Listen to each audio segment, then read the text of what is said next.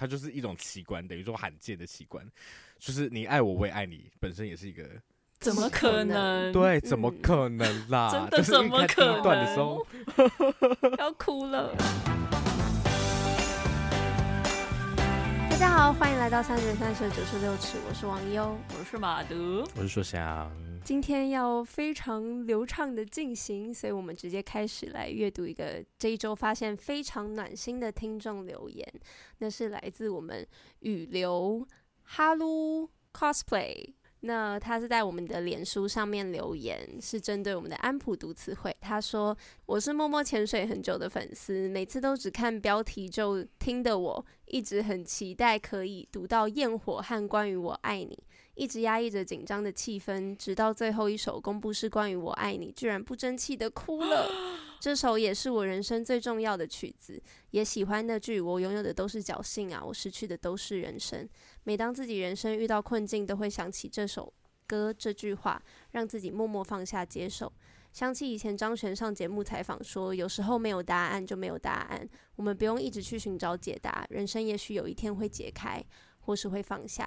我跟王优的想法比较像，击掌好，击掌。听到其他两位的观点，让自己有不一样的感受。谢谢三嘴，好喜欢通通画红线。另外一题，听你们推荐恋爱修课重刷十次以上的我，一直推荐身边的人看。谢谢，谢谢，太感谢你了。谢谢，对啊，也不好意思，我失智，就是。我看着跟你们推荐恋爱授课 太快乐了。真的很开心你喜欢我们的分享。真的。我们讲这几首歌也真的也是我们自己很喜欢所以很高兴有这样的共鸣。是的。很开心你浮出水面来跟我们说这些话。嗯。而且还推一直推荐身边的人看对啊。对啊。第二季快出来了。真的等不及了赶快巴黎巴黎的部分。哦拜托拜托。好。然后回应你讲，我也很谢谢你分享张悬安普讲的那一句话，有关答案跟没有答案。然后我有以以一句话来回应你，这是来自《Dear Reader》这一首歌里面，他说：“Dear Reader, you don't have to answer just cause they asked you。”那这一首《Dear Reader》就是来自泰勒斯这张专辑。我们今天要谈的这张专辑叫做《Midnight》。哇哦，哎、欸，那刚刚那一句其实很适合给学生用，哎。老师问问题的时候，可是应该就是要回答吧？你就不用回答吗？You don't have to answer just because they ask you。有人问不代表你要答。对啊。好，那我们赶快来进入今天的主题。我个人非常的期待和紧张。我们今天要聊的是泰勒斯第十张录音室专辑。好。我们现在来简介《Midnight》这一张专辑好了。好，好，刚刚说了，它是泰勒斯第十张录音室专辑。那他在二零二二年的十月二十一号当天午夜十二点发行，然后他也在当天半夜三点的时候试出了一个凌晨三点的版本，然后分享了创作过程当中其他没有被选入的七首歌，所以这个版本里面总共有二十首歌。那我们今天选歌选了五首。其中有一首就是这个，嗯，Three A.M. Edition 的部分。嗯、哦，好，好，这张专辑是以十三首创作记录他一生十三个无眠的夜晚。Midnight 紧连着各种会在夜晚出来招手，令人辗转反侧的各种情绪心情，所以呢，它其实是一张颇为黑暗的专辑。那泰勒斯表示，创作啊，出专辑是他觉得疗愈自己的一种方式，有点像是被蛇咬过后，然后吸出蛇毒的一个疗愈方法。对，好，具象哦。对啊，对，这、就是他自己他自己上脱口秀自己的描述，我觉得讲得很清楚，也非常可以深刻懂得这个感觉。OK，那我们来聊一下本日的选歌标准。刚刚说了，我们今天会选出五首歌。那为什么会选出五首歌呢？如果大家是用 Spotify 听，嗯，泰勒丝这张新专辑的话，会看到他前面有一个 intro，就是 Taylor 他会介绍说他的创作理念是什么。他表示这张专辑的内容围绕着会让他夜里辗转难眠的五件事情。第一件事情呢是 self-loathing，就是自我厌恶。第二件事情是 fantasizing about revenge，复仇的幻想。第三件事情呢是 wondering what it might have been，就是原本有机会发生的事。第四件事情是 falling in love，就是爱上别人。第五件事情是 falling apart，就是崩溃的过程。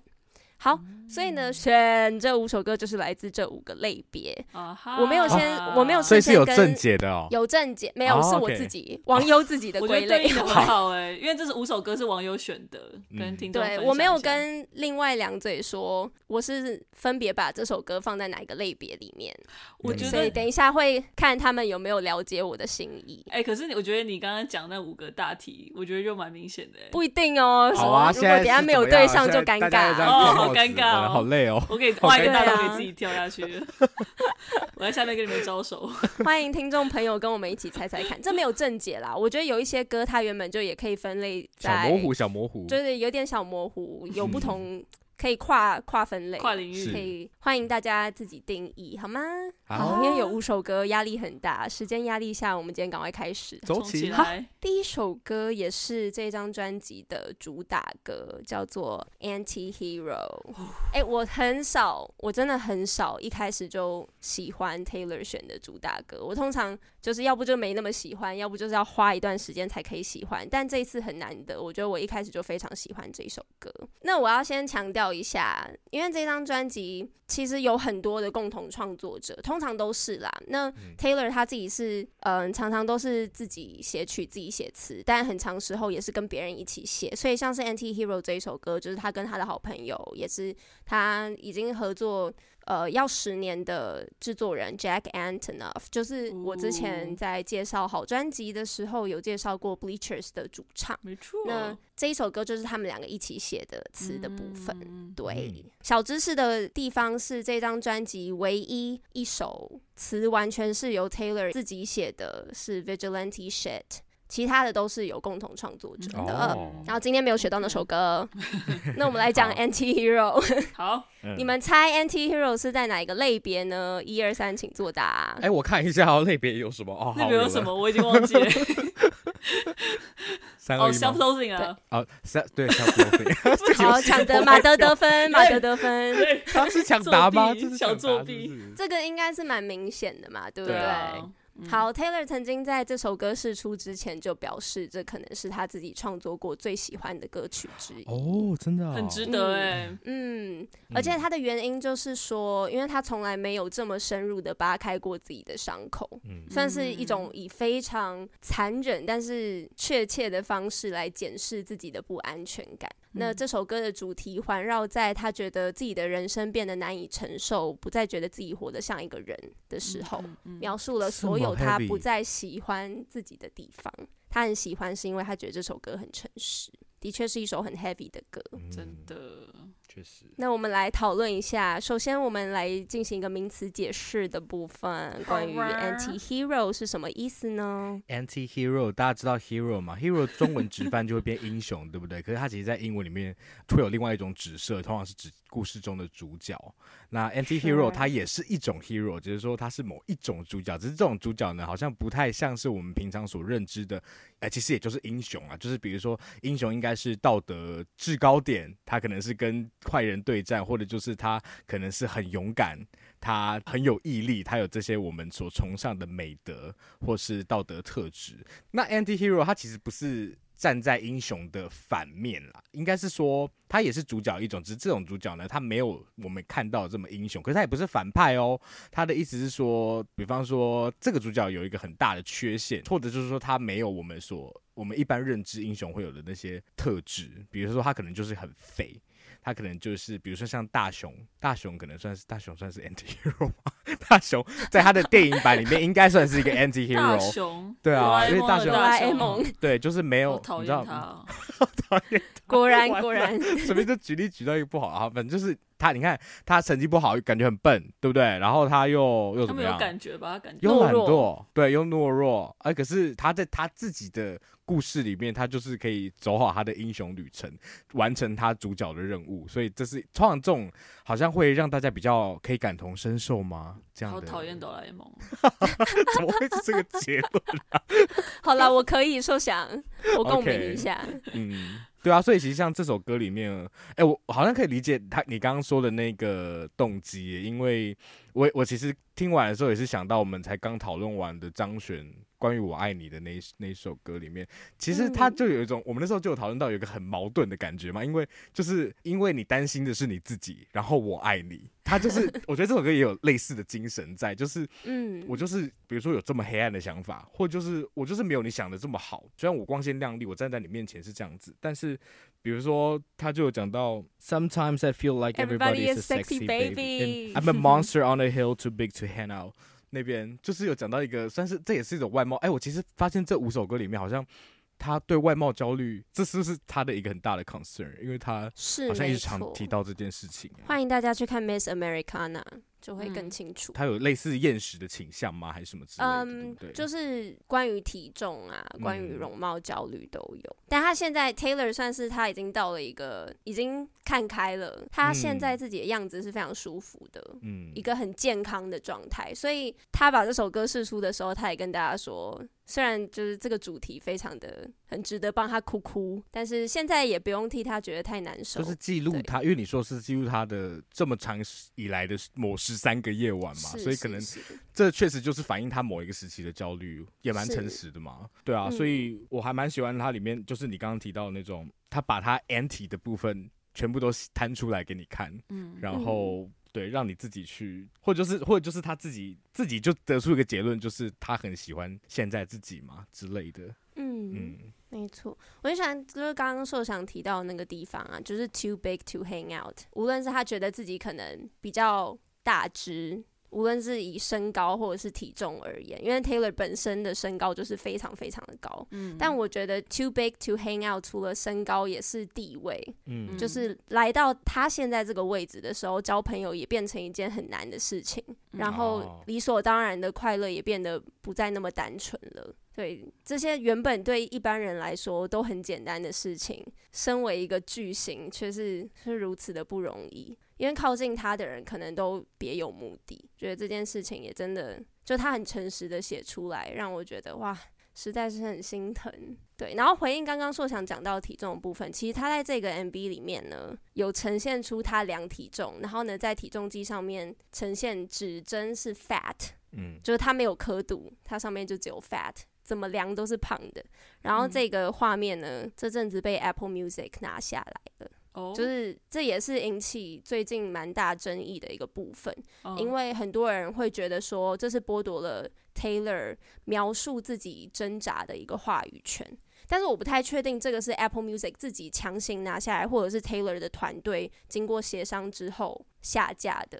YouTube 上面还看得到，但 Apple Music 已经被下架了。就是有 fat shaming 的疑虑吗？还是这样子吗？对对对对，可是很怪齁，超不合理的。我我啊，有点有点小小不太理解，带你再去补事情的脉络。嗯嗯，马德觉得呢？哦，我我很喜欢这一首，哎，我觉得这首真的是，我觉得 Taylor 他就是歌词里面，我觉得超级有趣，然后超级厉害的一首歌。好，我对这首歌其实蛮多想法的，因为我觉得其实也是综合你们刚刚讲的。我觉得 Taylor 在这首歌里面，同时将他在就是网友提到说，他在这个社会里头一个很独特的身份地位。然后还有他，就是其实同样生而为人嘛，他跟所有人相似的地方都把它显现出来。所以这首歌它是一个，它真的完全是一个深夜里面会出现的那种自我对话。但是这个自我剖析又是很有多重层面的，他把自己也划分成就是实际的自己跟公开的自己，就是他自己认定的自我，还有大众眼中的他嘛。然后我觉得那个困难的地方就在于说。这两个自我之间会互相叠加，或者是互相影响，然后变得越来越难以逃脱。嗯、因为我觉得他这首歌，我觉得光在一开头就可以得到很多人的共鸣吧。像是那一句 “I have this thing where I get older, but just never wiser”，就是我觉得，我觉得年纪变老不等于长大，对，变老不等于长大。那个马齿图真哦，是不是？对，是。小时候是不是这种动物，就是年纪感觉也变成一个压力的来源，就是好像我们需要随着年纪增长，我们必须要变得更有智慧，或者是对用长进，不管是在知识上或者是情感上，就是我们应该能够接受的东西，或者是能够理解的东西，应该越来越多。但是他却很气馁自己没有做到这件事情，然后接着他就有谈论到他的一些忧郁倾向嘛。然后他如何在深夜里头被自己的思绪捆绑？我觉得那一句写的也很精辟啊，就是 I should not be left to my own devices. They come with prices and vices. I end up in crisis. 哦，真的很精彩，就是超会写哦，超级会写的。因为就是我觉得跟这个运一样，它其实很像一个死胡同嘛。嗯、就是我们常说很很多事情都在转念之间，然后或许常常也真的是如此，但是更常见的应该是会发现你靠你自己真的走不出来，你只会在一个自我认同的危机当中越陷越深。所以我觉得这个开头其实是一个就是很个人的一部分，但是他接下来就又拉。出了他自己，就是他的确身为巨星，这是一个很独特的身份。然后这个身份后来施加在他身上的更多的压力，就是可能他在这个大众检视之下，他本来会游泳的，就是我们每个人都会游泳的一些自我质疑，就会完全被放大。然后。我觉得这在于就是呃承接着上面这段的那一句 “Tale as old as time” 是一种转折吧，或者是一种就是他要铺叙到进入一个新层次的一句话。因为我觉得他这句话真的写的很巧妙，一部分是回应他第一句唱的嘛，就是我们会不断重复犯下同样的错误这件事情，就是因为 “Tale as old as time” 就是我们已经听过，感觉已经听过好几遍的老生常谈，老生常谈，对。但同时，这句话也是从《美女与野兽》来的嘛？对对对，《美女与野兽》，我觉得这个很好玩，因为这个美女野兽都是他。嗯，就是我觉得，就是抽把《美女与野兽》抽开来看好了。我觉得回应到你们前面提到的，Sometimes I feel like everybody is a sexy baby，然后 And I'm a monster on the hill，这同样是一个对比。但是我觉得更有趣的是，他把《美女与野兽》感觉合在一起了，因为。我觉得她作为一个这么有名望的女性的时候，讲到她对于身材、对于外观的那种不安全感，因为感觉就是你在《美女与野兽》真的就是一线之隔，你会要不断的去审视自己可能外表上面的诠释。但是我觉得这个《美女野兽》也不只是外表而已，还有整个大众对你的观感是如何。好像一直以来就是你若不是被爱戴的，你就是被唾弃的。就是那个一线之隔，他的那个落差是非常非常大的。然后他一直在试着找到，不是说那个平衡，是说他要如何一直保持自己好像是那个 beauty，而不是那个 beast。但是他在深夜的时候，他那个那个野兽都会跑出来，只是就是我们平常都会，只是他又会，应该说他的恐惧会直接被大众的声音所回应，会在大众的声音中直接显现出来，所以他仿佛是。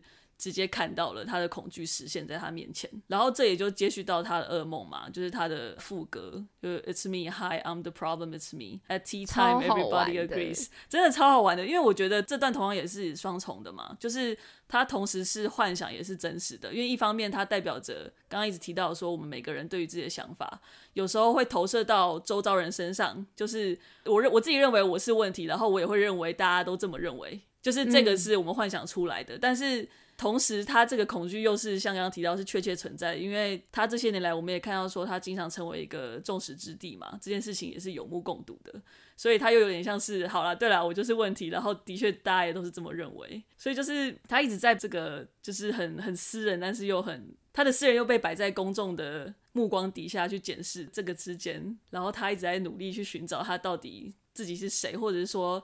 这些痛苦，他又有什么有一个抒发点？因为好像无处可逃，因为他的他的私生活也完全是被好像是被摊在阳光底下的，对，所以就觉得。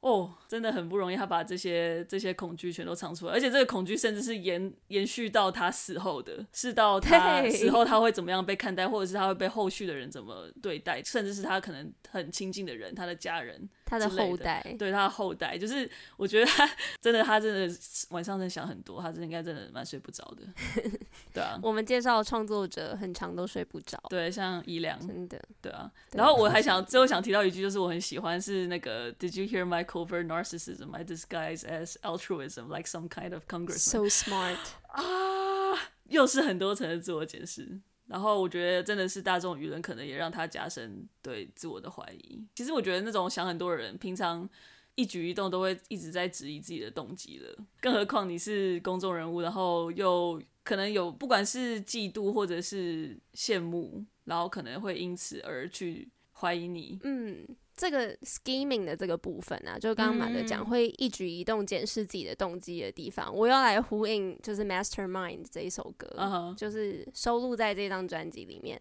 呃，十三首歌版本的最后一首歌。嗯嗯嗯，就是这首歌也是完全表示，就是 Taylor 是怎么在讲讽刺自己的诡计多端。但其实他只是一个单纯的想太多啦，只是他必须要以感觉这种包装的方式来某种程度的保护自己吧。嗯、尤其是 scheming 这件事情，身为一个 Swiftie 看 Taylor 也会觉得很有趣，因为 Taylor 就是一个真的想超多的人，然后他会在他的各种行踪里面藏了很多的彩蛋。对，这是他跟 Swiftie 之间沟通的一个乐趣，我觉得很有趣。但是呢，即使 Swiftie 这么这么喜欢的爱找 Taylor 的这些 Easter eggs，他还是会很担心。就像是这一首歌里面那一句 "I'll watch as you're leaving and life will lose all its meaning"，、嗯、就是有一天他觉得，说不定粉丝有一天还是会厌倦他的这种就是藏彩蛋啊、想很多的 方式。对，这也是他的不安全感之一。真的，哎呀，没关系，反正网友一定会一直很爱着他的。没问题，真的。然后再分享一个是有点想太多的地方，但我觉得蛮有趣的，就是有人讲说副歌的地方，刚刚马都有提到，就是 at tea time everybody agrees。有人觉得 Taylor 有故意加强那个的时间，哦，agrees 的音吗？agrees，对。那为什么要加强这个呢？就是呢，在某一年 Taylor 成为众矢之的的时候，每一个人都会用 snake。的这个 symbol 来讽刺 Taylor，、oh. 就觉得她是一个就是蛇毒蛇，然后很蛇仙女，对，蛇仙女，然后就会按很多 snake 的 emoji 来讽刺她，所以有一些人就觉得哇，这个地方他是在加重这个，oh. 就是模拟蛇的声音，对，大家都同意她是一个蛇蝎，是我想到那边不爽的地方。我我我会再去听看看。好啦，有点有趣嘛，大家可以就是是蛮有趣的，大家可以到这个程度。是不是如果是真的，我会觉得很屌，看 Taylor 真的非常有趣。爬说语，对啊。好，谢谢大家的分享，这首歌真的很精彩，欢迎大家去多听几遍。那我们现在就再来听一遍这首歌，叫做《Anti-Hero》。Hi, it's me. OK，再来，我们来到第二首歌，也是这张专辑里面唯一一首有 feature 的歌曲，而且 feature 的人非常非常的厉害哦，是谁呢？叫做 Lana Del Rey。Oh my god，他也是 Taylor 自己的偶像。那他们之间关系怎么拉起来？其实不太确定，但是呢，Jack Antonoff 是他们两个的共同制作人啦，所以我觉得蛮有可能是他。应该也蛮确定了吧？没错，那这首歌是他们三个人的共同创作。嗯，哦，好的。那你们猜这首歌，我把它归类在哪一个 Fall in Love 分类当中？说强呢？那我你也是。马德，马德比较快，马德得分。我只记得这两个类型的，其他想不起来。好，接下来你们自己加油。好，好，这首歌描述的呢，okay, okay. 是一种当喜欢的人也喜欢自己，一种无法置信的快乐，如看见雪降落在沙滩一样奇幻。It's weird, but it's effing beautiful。两位对这首歌有什么想法吗？我我觉得我要先讲，因为这首歌刚刚有讲到 feature Lana Del Rey 嘛。然后大家不是都说 Yes. 都听不到他的声音？没错，这也是争议点之一。呃，有一些人就会说，哇，Taylor 真的是非常非常的了不起，了不起到他合音可以找 Lana 来当他的合音。他，他不是来合音吗？他是啊，他有唱吗？他基本上是来合音啊，但就是一个讽刺的语气，蛮好笑的。哦、对啊，没有，我还想要讲，就是我看到一个留言，他就说，就是 Lana Del Rey is so impressed with this song, she's speechless。太好听了，他都无法开口。对对对，说不出话来了。 是偏幽默，真的很赞，我很喜欢。但我来反驳一下嘛，要先让我反驳一下。好啊，好啊，好啊，你先。很多人呢都会说，身为 Lana 跟 Taylor 的粉丝，我会觉得说这首歌其实于形体上、于意义上都融合了 Lana 的影子，所以他不需要就是有很明显的唱歌段落，但是可以很明显感受到 feature 他的感觉。我我同意，我同意，我只是纯粹想要分享那一句留言，因为我觉得太好笑了。我也觉得很好笑，嗯。我觉得其实就像网友刚刚讲到的，就是这首好像 Taylor 自己说，他这首歌就是在讲一种与你爱的人同时坠入爱河的感觉。然后我很喜欢就是 Taylor 他捕捉的英文这个 fall 的意象。嗯，的方式，我，我觉得比瀑布好太多了啊！拜托，对啊，就是将落下的雪，然后落在海滩上的雪，snow falling on the beach 是个这个画面，然后跟刚刚提到那个 falling in love 坠入爱河的这个感觉放在一起，就是真的是一个很很安静，然后很轻柔。我觉得这首歌真的很轻，听起来很像真的是。嗯雪在你周围落下的那种，雪花片片堆积的感觉，对，完完全全就是，就是真的很轻柔、很舒服的曲子。然后我觉得这首歌就有点让我想到《王牌冤家》，我觉得因为可以那个画面完完全全 就这首歌 就是那个画面，就是那个画面，对啊。然后我想到的时候，我就觉得还蛮好玩，就是好像我们也总是在扣回一样的主题嘛，就我们。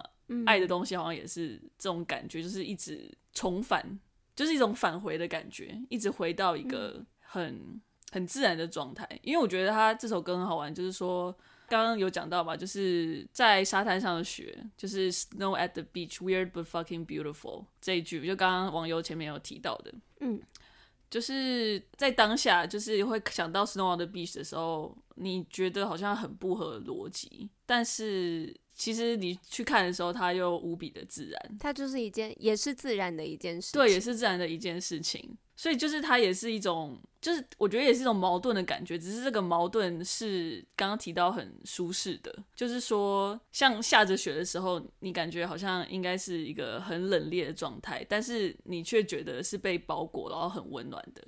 然后就像你去目睹刚刚讲的那个场景，还有它中间提到的那个极光的画面。就是它看似像是奇迹，但它又是一个很日常，不用强加很多力量，然后就可以自然而然发生的事。所以就是像你真的很无需去刻意，我觉得就是跟他的前面他讲到的那些可能 scheming 啊，或者是想太多，就是完全不同的感觉。是真的有一种在深夜，然后你想到这件事，然后有一种飘飘然的，然后然后你就这样慢慢就缓缓落下，很像就是让我有点想到那一句话，就是 I fall in love with you like I'm falling asleep gradually and then suddenly，、oh. 就是原本是好像是很缓慢的，但是他最后就是很突然的，我就进入了梦乡，然后就像我就坠入了爱河一样。我觉得这首歌就有这样的感觉，就像你看着那个雪慢慢落在那个沙滩上，然后在你不注意的时候，沙滩就已经变成白色的了。好美哦。说想，我没有看过雪，我也没有，呃，我我也没有，我没有真的看过，我，我没有看过沙滩上的雪，这真的没有。可是确实，哎，就是那个景，就是说那个景，它是怎么讲罕见吗？它就是某用某种奇观吧，嗯、它就是就是刚刚讲的矛盾但自然，嗯、它就是一种奇观，等于说罕见的奇观，就是你爱我，我也爱你，本身也是一个。怎么可能？对，怎么可能啦？真的怎么可能？第一段的时候，第一段的时候，对啊，而且你看他讲到什么？When I a few moons ago I saw flecks of what could have been lights, but it might just have been you。就是他在讲一个。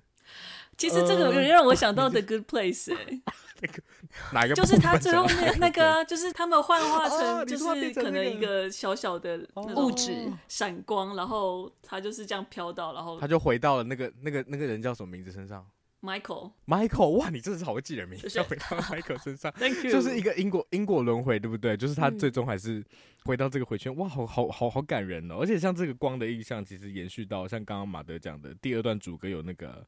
他说：“我说我好像从来没有在，从来没有看过这样的事情发生，就好像只在电影里看到的那种感觉。嗯、其实我觉得很，我不知道，我就觉得很很特别，是他其实写的没有到很，他其实是口语的，我偏口语的，但是好美哦，就是让让我想到王王王佑，他其实有讲到说这一张专辑是不是比较比较怎么讲？visual，比较视觉，对，它是一个希望每一首歌都会有一个 MV 啦，之后。”然后不知道 Taylor 会不会指导所有的 MV，、哦、但是他会希望有点像是意象化、视觉化每一首歌的感觉，是一个 visual album。嗯，嗯 我觉得很丰富，因为这首歌就我又听了 Mastermind，然后再听这首就觉得、嗯、好突然，对，就是那个转变，人很多面相啦。对啊，像而且这边你看好纯情，哎，他自己去搜寻了极光长什么样子，然后他说他从来没有看过极光，而且这个极光是某人从内心点燃的极光，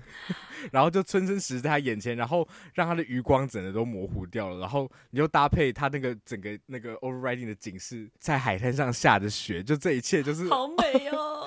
很美，就你刚刚讲到王牌月假，我也觉得鸡皮疙瘩。其实真的是，而且这王牌月假是有极光的王牌月假哦，对，美上加美，美上加美，对啊。而且延续硕想讲的那一段后面那个，我也觉得很可爱。它是一个非常对直接直白的描述。好，跟你说哦，你我刚我正正放空。好，我讲。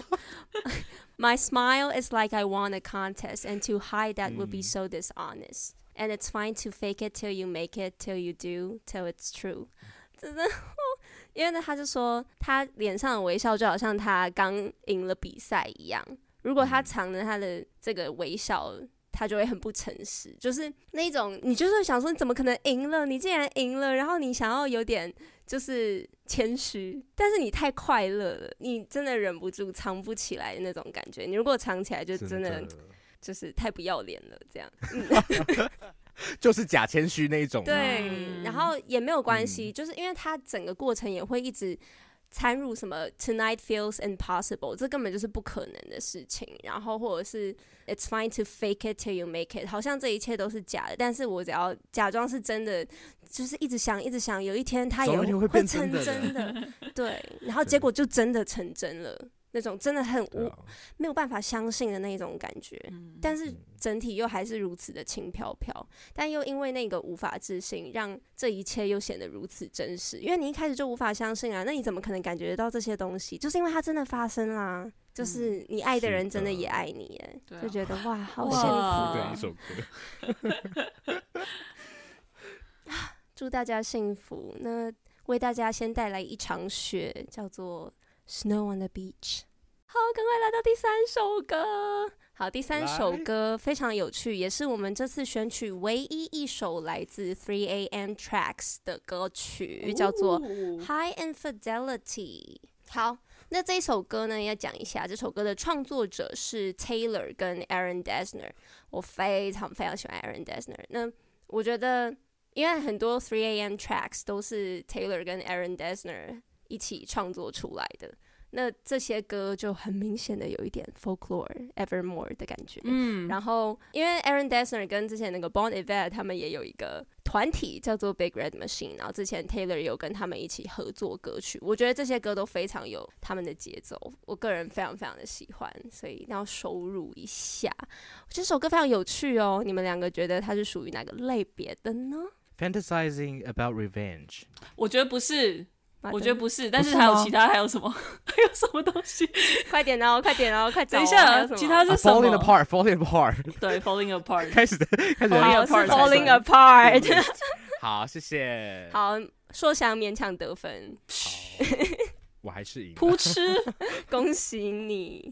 好，那你们对于这首歌有什么想法呢？我觉得要先说文解字。好，嗯，对，要，请说。因为它其实这个歌名《High Infidelity》，它就是一个很逗趣的玩儿字嘛，就是它是从那个 High Fidelity 反转而来的。那 High Fidelity 这个词本身也就有很多层意思了。现在来个口中英语小教室，我们先从最原本的层次来看，就是 Fidelity 它原本指的就。Fidelity 它指的就是忠贞嘛。他对这个字很过敏哎。我没有，我觉得大家都忠贞的很好啊。就是所以 High Fidelity 很直接来看，就是相当忠诚的意思嘛。但其实其实 High Fidelity 它最常使用的语境并不是这个样子，而是在音乐领域上面会简称成 Hi-Fi，就是所谓的高传真。一般来说就是指黑胶对原声音乐的还原度非常高，然后就是拥有很好的音质的意思。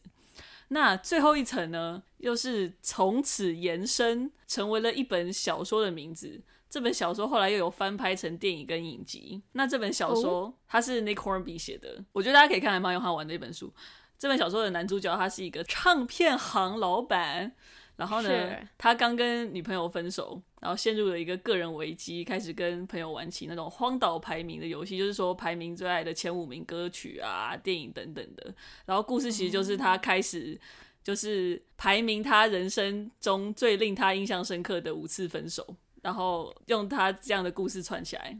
所以其实 Taylor Swift 这首歌呢，它就是把 fidelity 变成 infidelity，就是忠贞变成了不忠贞嘛，就是变成不忠。嗯、对，然后其实觉得 Taylor 他本来作曲就蛮扣合刚刚提到那个 Nick Hornby 那个小说里面那这个男主角在做的事情嘛，就是 Taylor 很常会以他过去的恋情来写他的歌作为素材，对对对，作为他创作的灵感。所以，同样的这首歌其实也有很有类似的感觉，对。然后，其实这首歌其实有点在讲，我是觉得他在讲一个他自己的对于一段关系，他可能没有那么投入的那样的感觉。然后就是，所以也就是一段关系的那个崩解。然后我是有偷偷去查了，因为他不是有提到那个 April twenty ninth 这件事情。好，我真要讲这个地方。好，那就请王优王优来补充一下这个部分。好，原本想要问说大家想不想知道呢？结果你已经知道了，没关系，你说。没有，我想听，我想听。没有啦，就是因为这个点的关系，这个四月二十九号神秘的日期，大家真的很想要知道 What she did on April twenty ninth。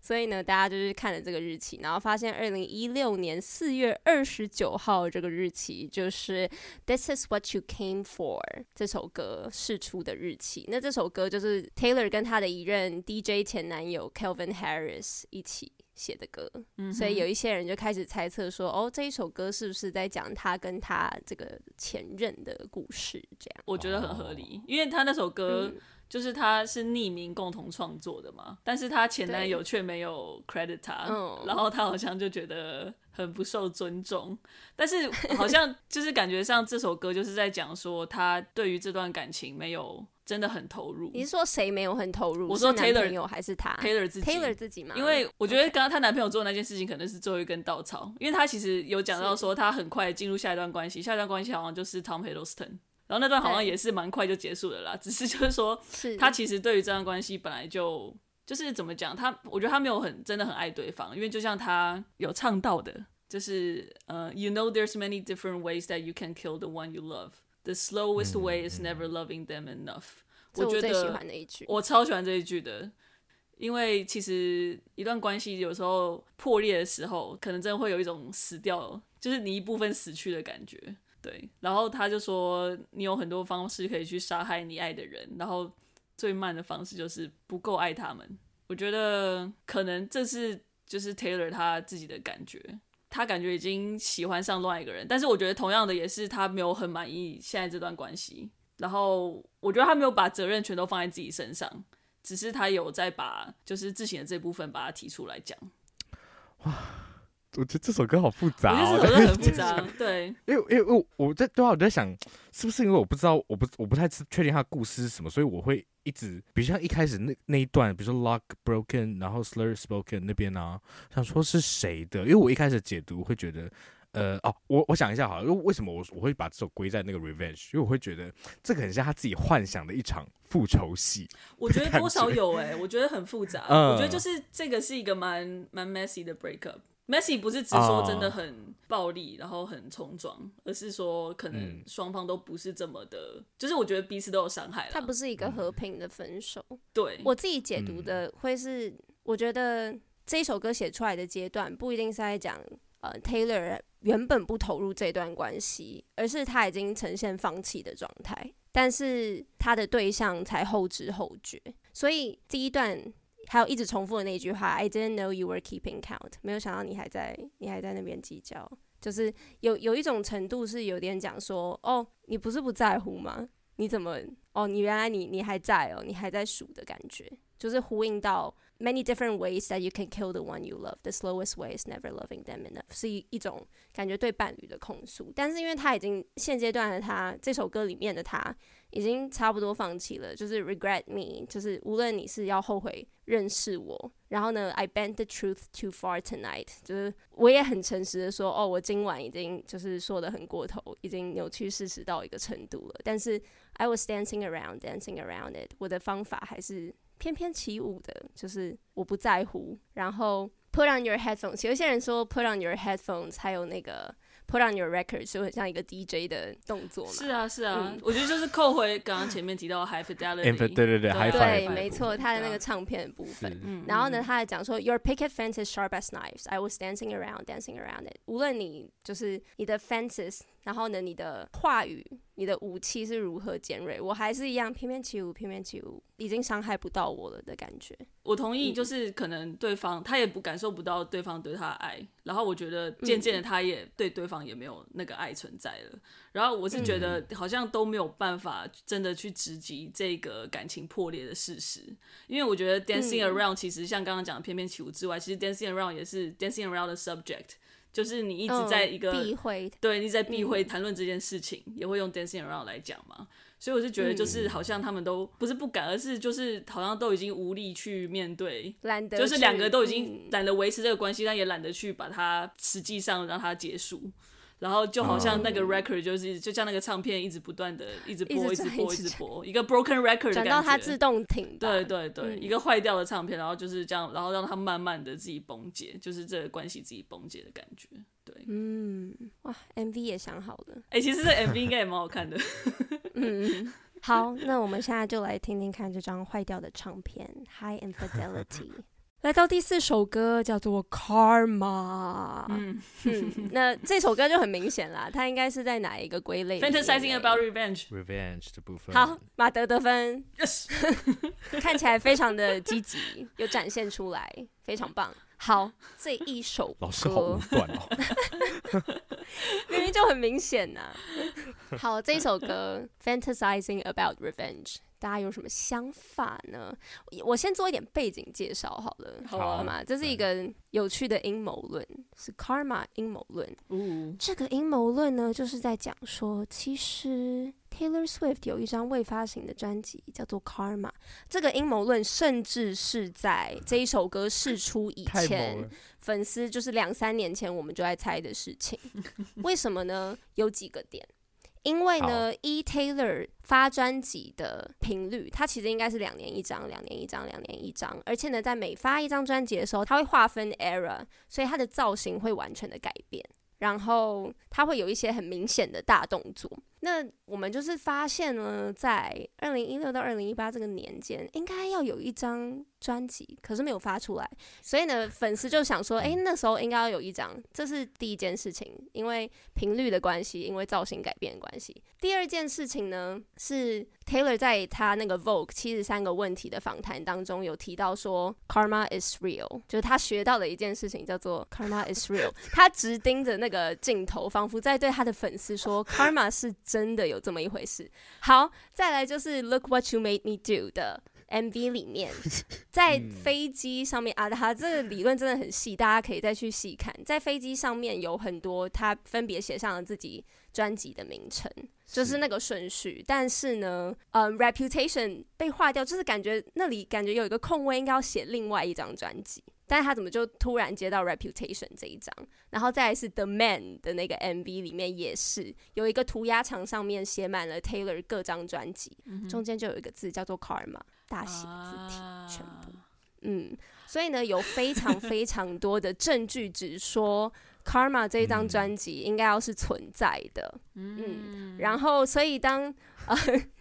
Midnight 试出以前，因为 Taylor 他就是不久就会用冰果机那种老式冰果机来试出每一首歌的名字，然后试出到 Karma 那一首歌的时候，他就笑了一下，因为他知道粉丝一定会就是整个疯掉，就是哇，真的有这首歌，那张专辑到底在哪里？对，就是 Karma 阴谋论，跟大家分享。我的天哪，刚刚是一段人类学的研究报告吗？是什么东西？我的天哪！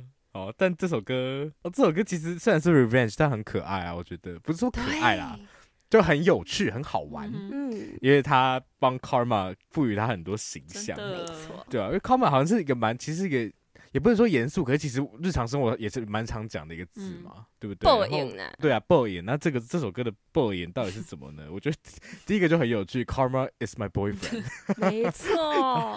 对啊，但同时 Karma 又是什么？又是一个神，然后他又是 The breeze in my hair on the weekend，就是他的形象很多变。然后我也在归类，想说到底是什么？然后往回看，他其实就在讲，其实一开始他就在骂某一个人。某一个人，就是某两个人，呃，某某某某一些人啦。人然后，然后他就说，It's coming back around，就是总有一天，就是你知道，修度也丢，And I keep my side of the street clean. You wouldn't know what I mean. 就是你不知道干净是什么样子啦。对，对，但是我这边就是干干净净，所以不干我的事。这不干我的事，他就被放到了后面的 Karma，因为这个 Karma 为什么可以是他的 boyfriend？就是也是 Karma 有点反正就是站在我这边的感觉了，因为我什么都没做啊，我什么都没做，所以呢，比方说，比如说 Karma is a cat，这个就很很讽刺，他就故意选一个很软弱的一个形象。而且其实有一个重点，因为 Taylor 是 Queen of Cats。哦，这是他超爱猫，是，但是也是真的，真的，真的。你养很多猫，你就可以当 Queen of Cats 吗？也不是吧？也不是啊，就是应该是说他很喜欢猫，所以他可以跟猫相处的很好。我觉得是这个部分，而且呢，也是在表示说，哦，我真的超爱 Karma 的。我真的是爱死 Karma，真的真的，因为他就是超爱猫，爱到一个境界。而且我觉得还有一个很好玩是，Cat 通常是那种很不太理人的，然后也不站在谁那一边的，但是他说 Karma 却会躺在他的大腿上，因为他爱我。嗯，对，所以也是这个反转，他还是会选边站的。对啊，哎，我我我其实有查到一篇，就是不知道哪一个媒体有把这个 Karma 这一篇给某一个。好像是某个大学教佛学的老师看，然后那个老师他说他很喜欢，然后他还说他把这个 karma 就是分享给这个他课堂上的学生，他说他就是他学生都会觉得他自己像个 Swiftie 一样，然后他说他其实觉得 Taylor 对于 karma 的理解非常正确，他甚至说嗯，我觉得他可能有做过研究才有写过写出这首歌，对于因果轮回有一些了解啊，对，没有错，所以蛮蛮有趣的，就是。哦，我不讲到 karma，通常讲到报应，但报应感觉是不好的。可是他这边有点像，因为报应不只是报应，就是我没有做什么事，我都做好事，所以我会得到好的这些善报。善有善报，恶有恶报。这个部分他要写出来。对你来说是报应，对我来说是福报。没有错，没有错。就是很好玩的一首歌啦，我同意说想说讲的。然后感觉就是唱给可能 Kanye West 啊，Scooter Brown 啊，Kim Kardashian 啊，Kim Kardashian 也有哦，Kim Kardashian，我跟他我不知道他对他的有做出什么事情，但反正就是那些。他那时候跟 Kanye 是夫妻啊。是啊是啊，只是、嗯、对啦，就是反正就是那些攻击他、践踏他的人，或者是仗着自己的权势欺压他、利用他的人，就是他对于这些他都不做任何回应嘛，就是这种出淤泥而不染的感觉，因为反正他就交由因果。报应去解决没有关系，就有点像那个 Michelle Obama 那个 When they go low, we go high 的那个名言嘛。然后我觉得我很喜欢 Taylor 他写的那个，就是就是 Karma's a relaxing thought, aren't you envious that for you it's not？他其实这个就是在讲说，其实就是良心不安这件事情吧。对，就是他就觉得反正你也清楚知道你对我做过什么事情，然后我也不用自己去怀恨在心，因为。你自己可能就可能他的深夜里面，他觉得他自己说不定就是那些欺负他的人，可能他们自己也都睡不太好吧？对啊，也他也不用为了这件事情去多做些什么或多回应些什么。我觉得这首歌其实真的蛮代表 Taylor Swift，就是应该算他的主题曲。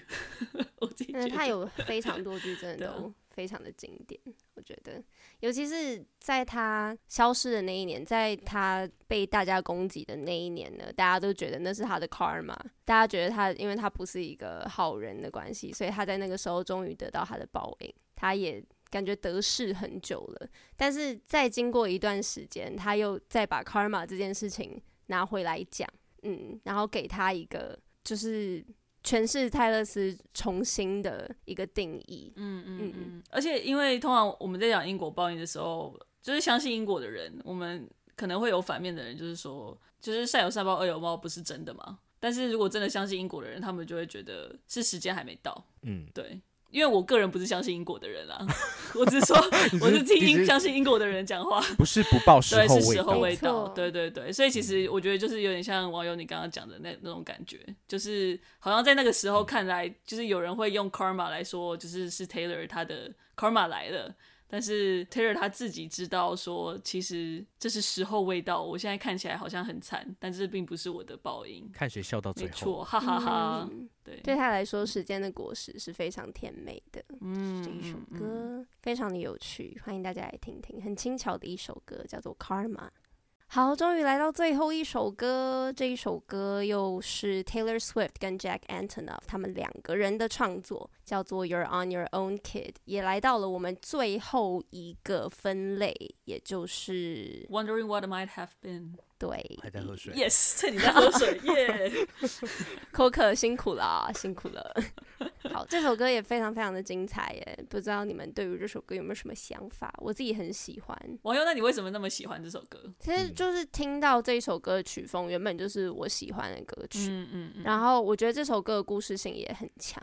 它从第一段呢，从 Summer went away，一个马上很故事性的描述方式。然后呢，这一段描写的是他小时候是一个想要逃离家乡，但是愿意为了一个男孩留下。嗯哼的那种爱情伟大的一个小女孩，嗯，嗯，到发现发现他不爱我，然后发现他必须创作，但是呢，在创作的时候却是有点怯懦的表现，像是 I play my songs in the parking lot, I'll run away。嗯，放了歌，但是我就会逃走，不想要让别人发现这是我的歌，但我还是很想要被别人听到的感觉。嗯，然后到最后，哦，最后有一段真的非常非常非常的精彩。有点类似 bridge，然后接到最后一个副歌之前，很精彩的一个描述，就是有点像是浓缩了他这几年他在这个业界在实现他梦想的过程当中，他遇到的很多事情。嗯，嗯，就是他如何成为现在的他，他如何发现何谓长大。体认到真实的友谊是什么，然后享受当下和勇敢的必要性，也懂得什么东西不能放弃。我很喜欢他在这应该是第二个副歌前，他说：“I searched the party of better bodies just to learn that my dreams aren't rare。”其实我的梦想也是如此的平凡，有这么多人都跟我拥有一样的梦想，对，嗯，我好像也没那么特别。但是到最后，他说：“I gave my blood, sweat, and tears for this. I hosted parties and starved my body。”你看，有一次讲到了 body image，就是他对于身材的焦虑。然后呢，一样又提到 “I be saved by a perfect kiss”，就是一样是期待爱情，期待被人所拯救。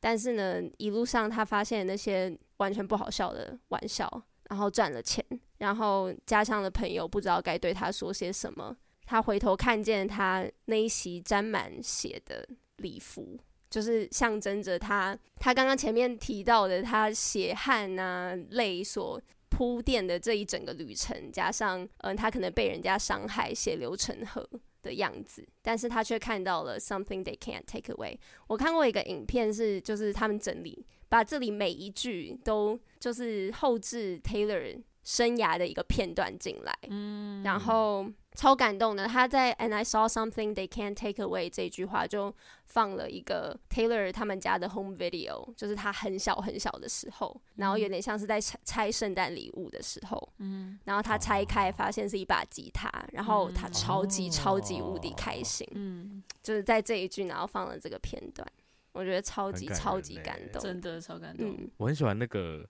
他副歌第一句都是那个 From spring sprinkler splashes to fireplace ashes，嗯，它其实是一个其实是一个虚的意象，但是你放到刚刚网友讲的这首歌故事性很强，然后他的故事每个阶段都被拉回来，这句话。其实我很喜欢这个设计，比方说一开始是你看他喜欢上某一个人。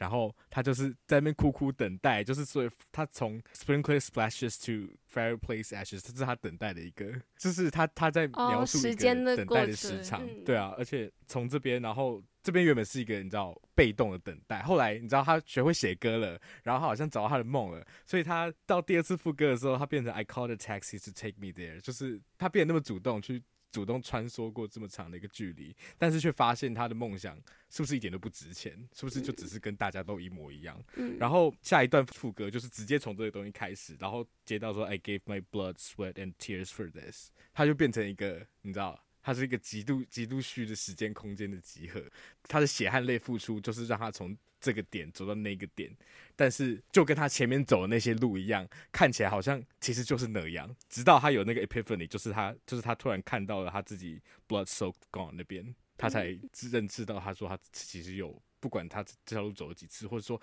这样的路他要走几次，他就是有。别人带不走那个部分在。对对，因为就是、嗯、我也很喜欢，就是你们刚刚讲的这整段，然后他接下来那两句，就是 “Cause there were pages turned with the bridges burned,、嗯、everything you lose is a step you take。”就是因为刚刚你们都讲到讲到他走的这个历程嘛，然后这个历程可能是很痛苦，嗯、然后他发现他其实，在追求的这个过程中，他好像也就是他他自己付出了很多，所以他失去的也很多。但是他又讲到说，他们这一切都是都还是一种成长，然后他还是可以找到最初那个刚网友提到那个没有任何人可以夺走的那那份他自我的那个最深处的部分，然后这个才是他或许也才真的是他最真实的样貌吧。对啊，然后可是我就很喜欢，就是还有他副歌一直唱的，就是 You're on your own, kid, you always have been。就是他其实真的蛮孤独的，但是认识到这份孤独好像也蛮不错的。嗯，哎、欸，其实这首歌有点微微让我想到伍佰的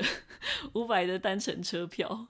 就是他，他副歌就唱了，就是说，呃，你说做个轰轰烈烈的事不是不能够，但是你就要离开父母家人，还有你的好朋友，你的老朋友吧，还是好朋友。但是反正他唱的很直白啦，但是我觉得那也是有一种类似的感觉，就是其实你。我觉得那个路程可能某方面都是一个蛮孤独的事情，但是你是不是有那个不是说信念，也可能是信念，不知道勇气吗？可是这份勇气可能也是要走到底才会知道的。像他像 Taylor 做的，他感觉也是上山下海啊，然后最后才得到那个。就当下那个孤独是无可避免，你只能事后归结的时候告诉自己说，其实你反正你一路走来本来就就是这样子。对啊，对啊。嗯，很棒的一首歌，谢谢大家的分享。那我们就来听听看，You're on your own, kid。好，今天终于讲完了。好，我讲了五首歌，非常感谢大家的分享，很好听，真的。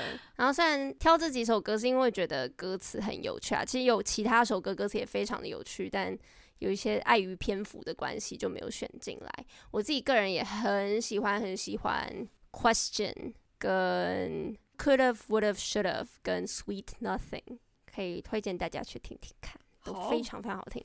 这张专辑真的很好听，我觉得虽然是写感觉最深沉的痛苦，但是集合了 Taylor 很多年的创作能量，然后融合了非常非常多的风格，而且非常非常的巧妙，变化万千，觉得真的很有趣，很好玩，觉得夜晚非常的有力量。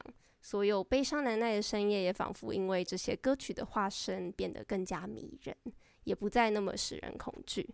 然后很感谢这些年洗练一生铅华的 Taylor，他把他的勇敢注入作品里面，然后让听者不需要经历这么多可怕的事情，也可以获得必须经历之后才能习得的一身功夫跟领悟。推荐大家这张专辑，希望你们喜欢今天的讨论。Yeah. 如果喜欢今天的讨论的话，也可以到 Instagram、Facebook 搜寻三嘴三十九十六尺，还有在你现在收听的 Podcast 平台订阅我们的节目，留下五星评价，也可以告诉我们你的想法哦。谢谢大家。好，那今天先到这，拜拜。Meet us at midnight.